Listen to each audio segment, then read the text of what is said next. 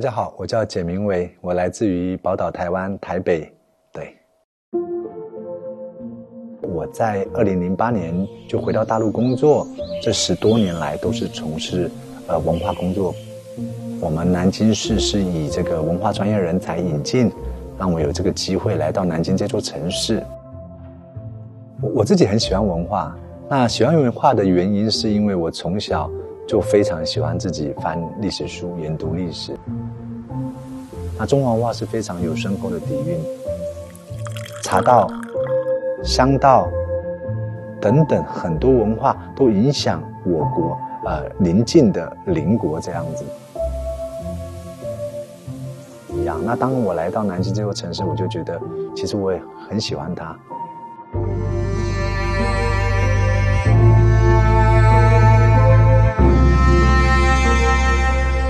说自己感受南京这座城市，去体会它，有哪怕是在地的文化，甚至于非遗的技艺哦，是属于当地的，我都会去走访、去学习、去思考。首先一条啊，我们勤快耕耘，手工制作，扎纸而成，这个就是我们的传统技艺，它的特点。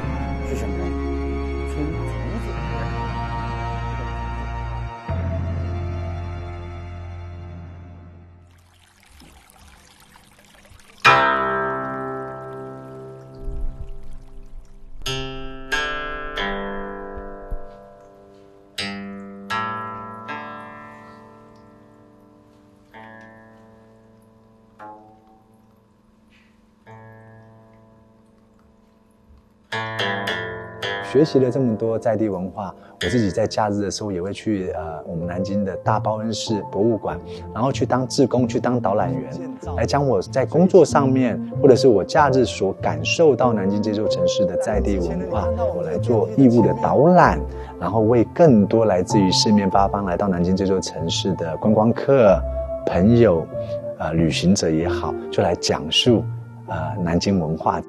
我们有很多艺术的东西哦，那么我们欢迎我们南京这座城市是六朝古都嘛，非常有文化底蕴的，所以你们来到这里，我代表南京也很欢迎你们，然后走走看看，更认识我们南京人，认识南京文化。谢谢，谢谢，谢谢。因为我发现来到南京这座城市，它这整座城市是一个六朝古都，哪怕走在老城区里头的巷巷弄里头。其实一砖一瓦都非常吸引我，所以我自己很享受在这个城市，也很喜欢这座城市。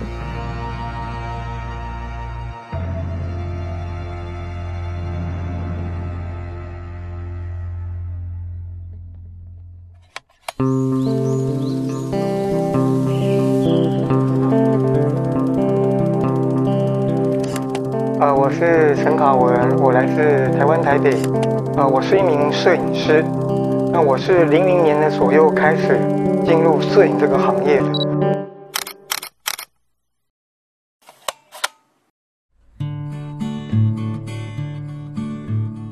呃，我第一次呢来出外采访呢，做一个摄影的呃素材取材，我就先到了广西，然后后来我们我又去了安徽，安徽主要拍摄的就是黄山啊。安徽拍摄结束之后，我们是从绕道从南京回台湾的。这个就讲到我印象特别深刻，而我来劲了！我从安徽到了南京，走的是南京大桥。走过南京大桥，那时候我看到了长江的夕阳，阳光太阳在。长江的尽头缓慢的落下那一刻，我的眼眶整个感感觉就是泛红的，因为长江对于我们来说就是小时候的地理课本我们才会念到的东西，如今出现在我的面前，那种心里面的激荡是无可言喻的。这个从此我就跟南京结下了一个第一次的缘分。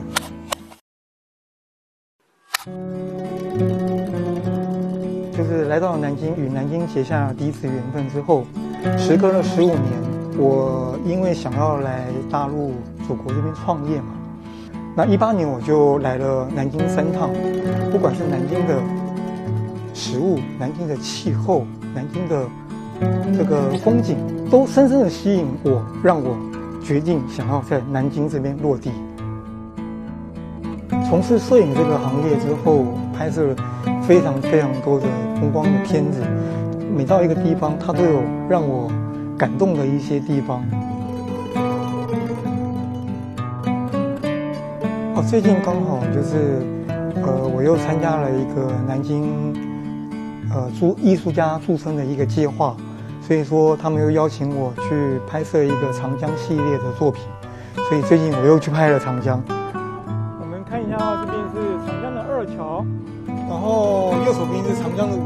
它大大的缩短了南京的核心地带，就是南京 CBD 到江北的一个车车车型的一个距离。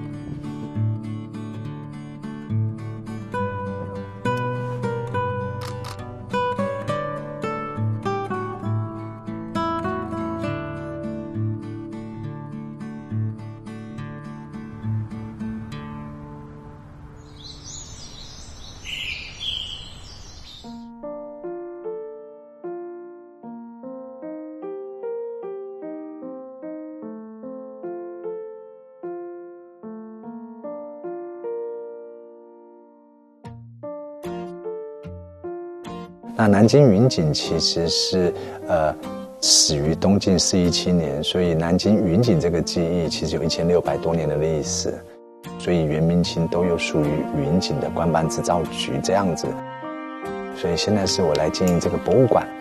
你们辛不辛苦啊？今天那个简总跟那云锦是世界非遗，还是比较你是属于一个二进位编程的织锦技艺哦。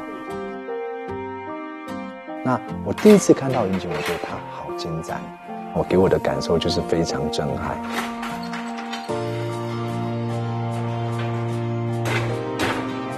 因为陈志博老师的作品难度高嘛，那有哪几个用药珍贵的部分？这件作品，它就是第一就是真金嘛，扁金的对吧？对对对对对。然后它就是鸵鸟毛嘛，鸵鸟毛，然后织出来它显示凸出来了，感觉很漂亮的。好。你这么回答我就放心了。材料在接近的这个整个，你再帮我控好，好不好？好的，好。那个参数都帮我注意一下。好，OK，我把工艺单挂上去。桑蚕丝实质的经纬交织编织造出来，就让我很 shock。老祖宗的技艺的智慧怎么能这么厉害？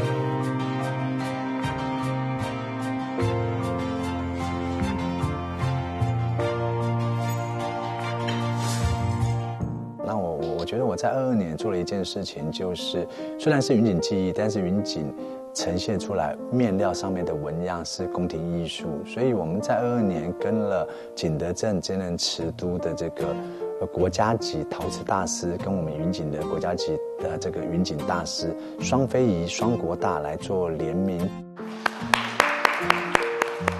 欢迎各位参加大国非遗共融创新云锦和瓷器。荣腾盛世，一品当朝，全国首发仪式暨专家品鉴活动。那我想这样的动作就是在守正的呃美术的这个云锦的基础下，那我们又有所创新，所以这也是一种我们要经营好云锦跨界的一个一个联名的动作哦。这一次的精湛作品有两位国际级的国家级大师。两位合作来创作这个这么精湛的、具有收藏意义里程碑的一个爵士作品。谢谢大家的莅临，来见证中华文化里头的瓷器文化跟云锦文化。谢谢大家，一起共襄盛举。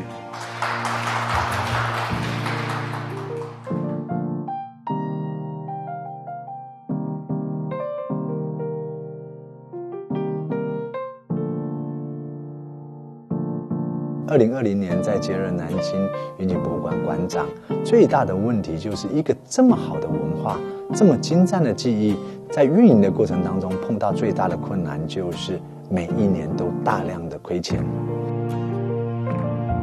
所以我心里就感受到，如果文化的符号要更好的传承不中断，那文化要成为产业，要自我能造血。我带着云锦团队的一群用心的伙伴们，做好市场洞察。我们透过科学化的市场洞察的管理，不断的去揣摩，不断的去做分析，不断的脑力风暴。到底怎么样？你们不要因为选票就故意讲，是说我好看，还是说这个好看？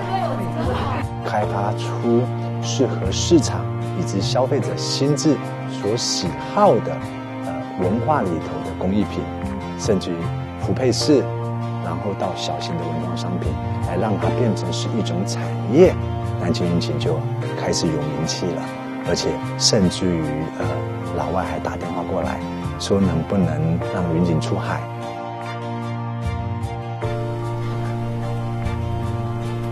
朋友，那个最近交接的怎么样？最近交接的还算顺利吧，就是很多东西都在收尾的阶段。你觉得咱们简管长工作中是风格咋样？就是每天都很热情，充满活力，就是跟天天跟打了鸡血一样，都很有干劲。就是明明可以靠颜值，偏偏要靠才华。对，我会好好提拔你。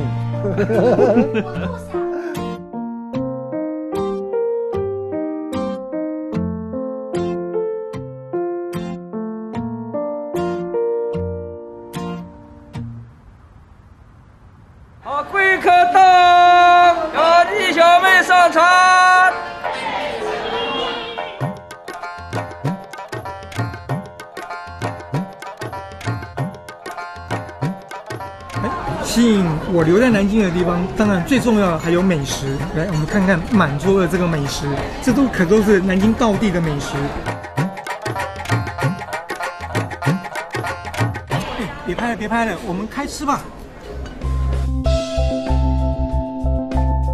哦，南京其实吸引我的地方特别的多，像南京的梧桐树、鸡鸣寺，还有很多的我们讲的南京人说的宇宙的中心新街口。这个有很多的不同的年代的建筑，特别的喜欢。那南京呢，有很多地方其实非常有意思。我特别有喜欢这个这条路，这条路是宁海宁海路。那整个片区呢，我们叫做颐和路片区。那有南京有一句话叫“一条颐和路，半部民国史”，讲的就是在这个这个片区里面。南京是一个非常有魅力的城市，它的文化底蕴、它的风景、它的气候、它的美食，都是一再值得探索的城市。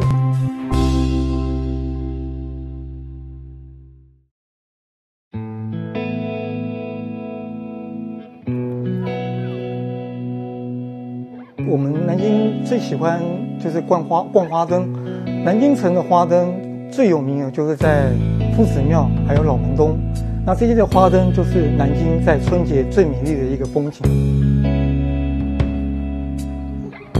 来看看看看，这就是老门东的梅花糕。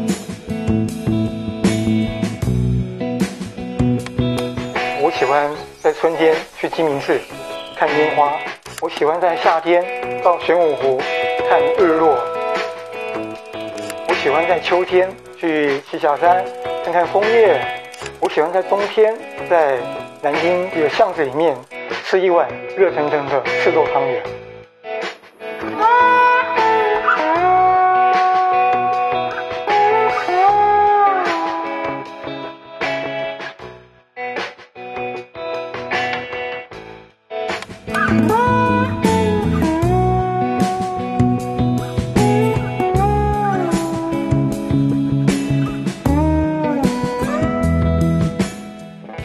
觉得大方是它的展层又有那个 K T 板，整个前后的搭配就变成一个情境，所以我们等一下打电话找卡文。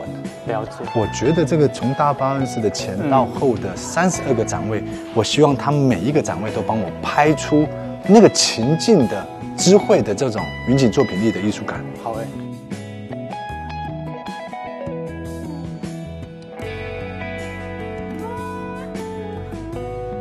喂，卡文。我我跟你讲哈、哦，我从现在开始到春节后，我们跟大报恩寺有一个联展嘛，就是把民警的这个艺术作品来到报恩寺给展陈。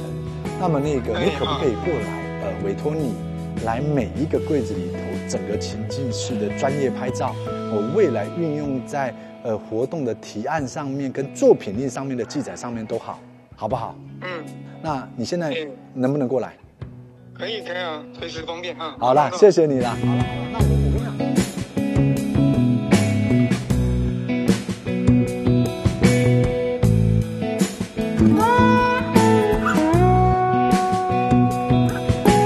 来了，兄弟，好好好，看随叫随到，你看。哎，我说真的，这个要麻烦你，这是你的专业，我真的没得整。就是说，呃，我云锦现在从龙头到所以你站在这里，你看这个意境，我们的呃花开时节里头的这个花，它本身是白色的底渐层有立体感。所以我今天请你来的主要原因就是，你看，你可不可以帮我拍每一个柜子里头的情境？可以啊，我们来研究一下试拍。好，哎，马上行动。我跟明伟因为也是老朋友了嘛，我们都是台湾同胞。那后面呢，我也想说，利用小视频的方式来帮南京云锦推广一下，放到台湾的一些平台上，让我们台湾的朋友也能够认了解南京的这个云锦博物馆。我想新的一年对我来讲是二零二三年哦，兔年，希望在二零二三年前兔似锦。二三年里，我希望云锦博物馆在我的带领下走出南京。我就希望身体能平平安安的，继续好好的体验生活。新年快乐，万事如意。